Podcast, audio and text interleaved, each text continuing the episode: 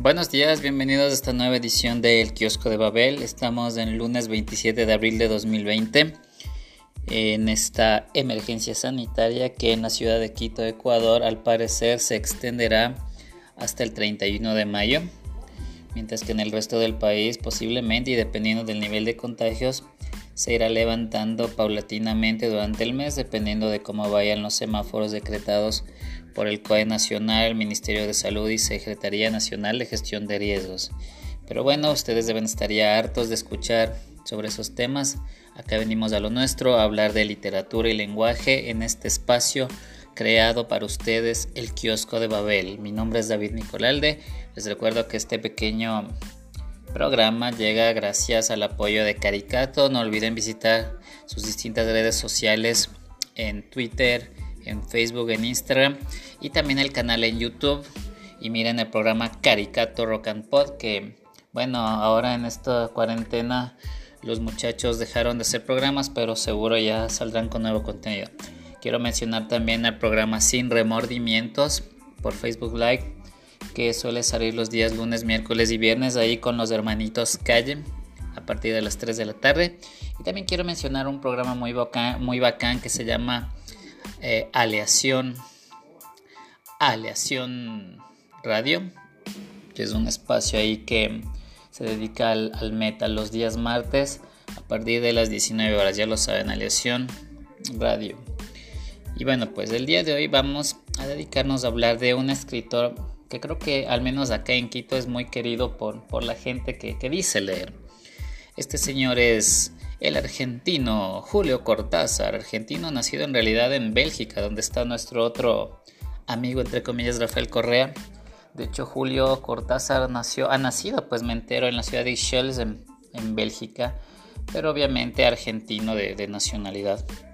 Bueno, pues a Kalman obviamente se le conoce más por su archiuniversal y reconocida obra llamada Rayuela, de la que, bueno, tuve conocimiento cuando estudiaba por allá, por el año 2002 o 2003, un tiempo estudié en el Instituto de Artes Visuales de Quito.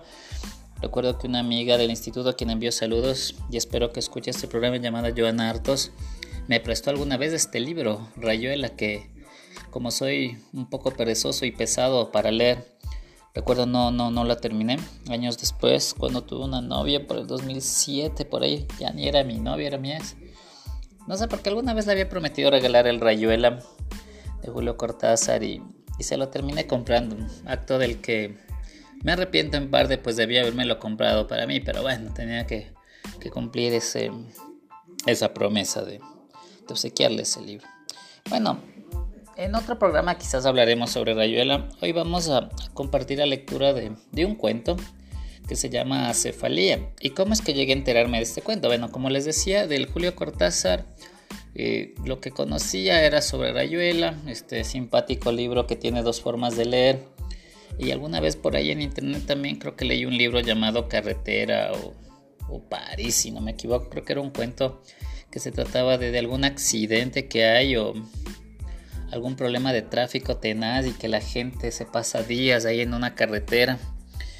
Pero bueno, eh, hoy les voy a hablar de este cuento cefalía, del que me enteré porque resulta que en el examen nacional de ser bachiller el gobierno ecuatoriano puso un par de preguntas en los últimos simuladores que hablaban sobre este cuento acefalía de Julio Cortázar y por si de pronto son algo flojos como yo también para leer, hoy les voy a leer este cuento, el que traté de ver en qué libro de, antologías está ahí. No lo encontré por ahí, si ustedes lo saben, háganmelo saber en mis redes sociales personales, en Facebook David Nicolalde con K, o me pueden escribir a davidnicolalde.gmail.com, ¿sí?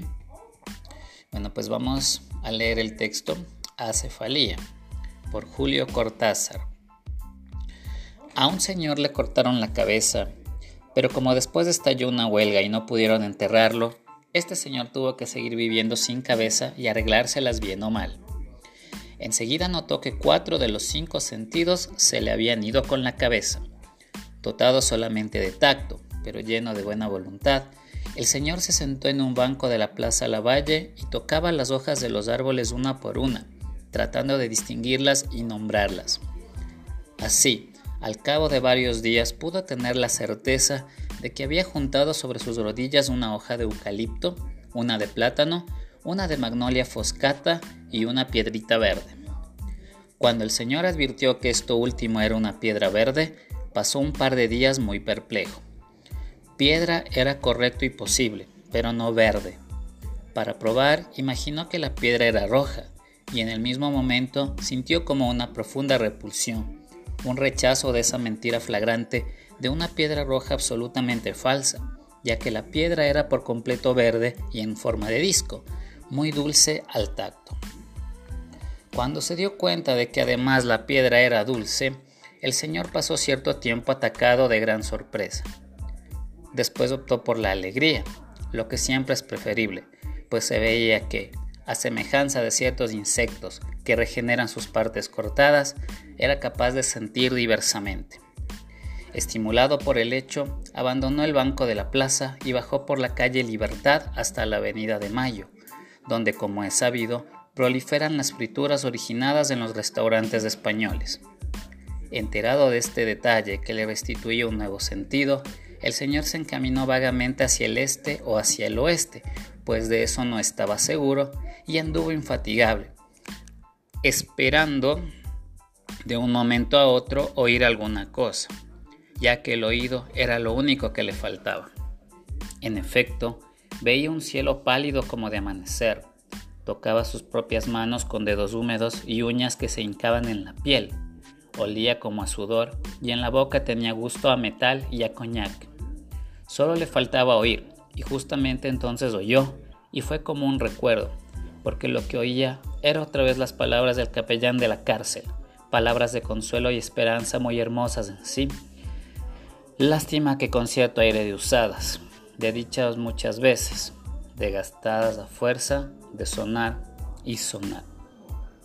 Ese fue el cuento Acefalía de Julio Cortázar, este escritor argentino que ya les dije, eh, nació en Bélgica en el año de 1914.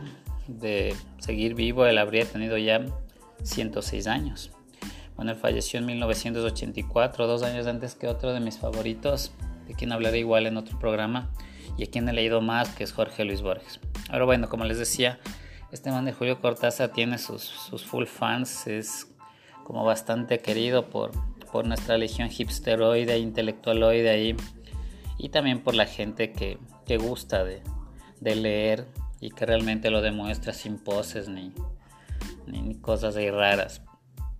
Pero bueno, eh, hablemos un poco, reflexionemos un poco sobre este cuento Acefalía, una persona sin cabeza, que obviamente si lo enfocáramos desde una óptica completamente denotativa, no podría ser, ¿no? ¿Quién vive sin cabeza? Aunque esto también me recuerda otra historia que alguna vez incluso salió en una revista Caricato de una gallinita que en Estados Unidos en los años 40 o 50, si no me equivoco, eh, un granjero le, la quería faenar y, le cortó la cabeza, pero el animal sobrevivió por, por varias semanas, me parece que hasta por meses porque supuestamente no le habían cortado no sé qué nervio que era vital y entonces este pollo eh, pudo vivir, pudo sobrevivir por mucho tiempo así.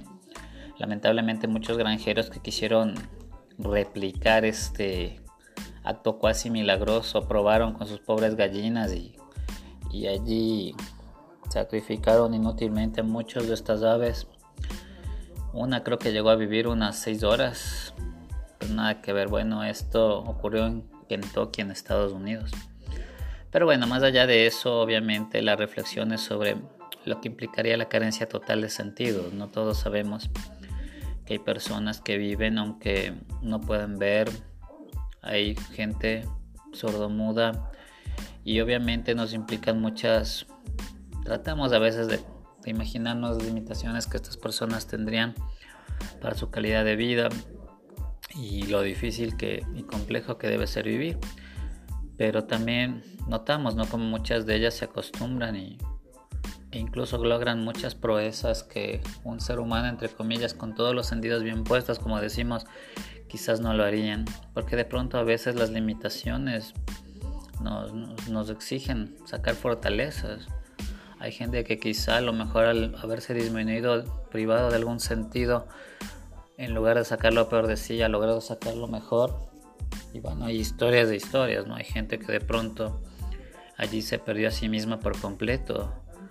Y bueno, pues de esas cosas quizás nos hace reflexionar también este cuento, ¿no? Hace falía de Julio Cortázar.